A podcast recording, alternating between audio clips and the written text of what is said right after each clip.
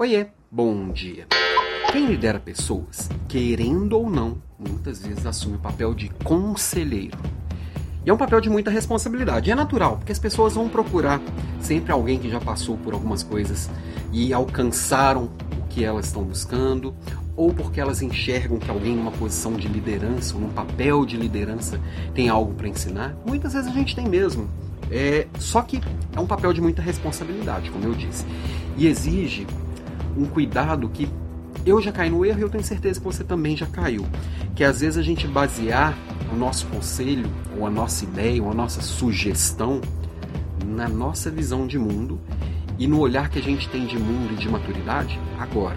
Por exemplo, é, se eu tivesse 17 anos hoje, com a cabeça que eu tenho hoje, muito provavelmente eu não teria feito uma universidade. Muito provavelmente eu não teria depois dos vinte e poucos anos investido em imóveis. Mas se eu tivesse a cabeça, se, se, se, eu só consegui ter a cabeça que eu tenho porque eu passei por essas oportunidades. Então, é muito fácil às vezes a gente fazer engenharia de obra pronta. Para 99% das pessoas, a universidade é a faculdade vai ser uma etapa importantíssima da vida para criar conexões, para poder entender como o mundo funciona, para criar uma disciplina de durante ali quatro anos construir algo fora do seu natural ali, é, ou investir em um imóvel. Do ponto de vista econômico, na, ma na maioria das vezes financeiro, na maioria das vezes se fizer a continha na ponta do lápis e você for muito controlado financeiramente, não vale a pena. Vale muito mais a pena você alugar um imóvel e investir aquele dinheiro. Só que na prática, as pessoas que fazem isso, no final das contas, não investem esse dinheiro, torram ele depois de muitos anos, não continuam pagando aluguel e não tem nada guardado.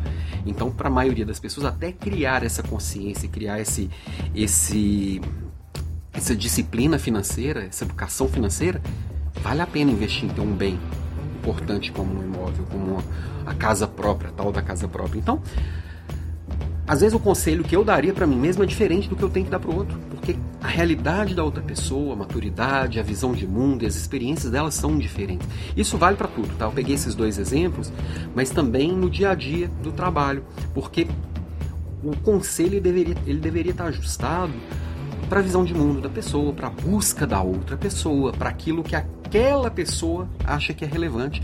Muitas vezes um conselho de alguém que eu admiro muito não vai servir para mim o mundo dele é diferente.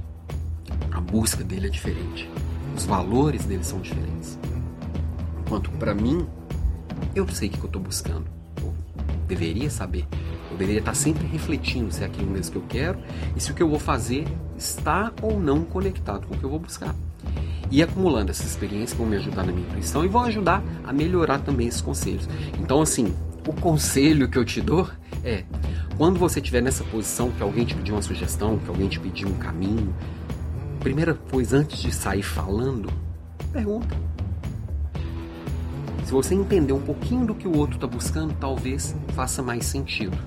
Então, quando você me perguntar aqui que livro que eu sugiro, que curso que eu sugiro, se eu responder de bate-pronto, ou qualquer pessoa responder de bate-pronto, pensa bastante na resposta, não sai fazendo. Isso faz sentido para você também. A gente tem que pensar na nossa posição como conselheiro e como aconselhado. Isso faz a gente evoluir bastante e ajuda quem está à nossa volta a evoluir. Nós líderes vamos fazer isso o tempo inteiro, ok?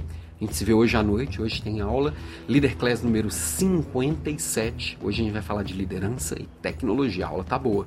Vem junto, ok? Beijo para você e até mais tarde.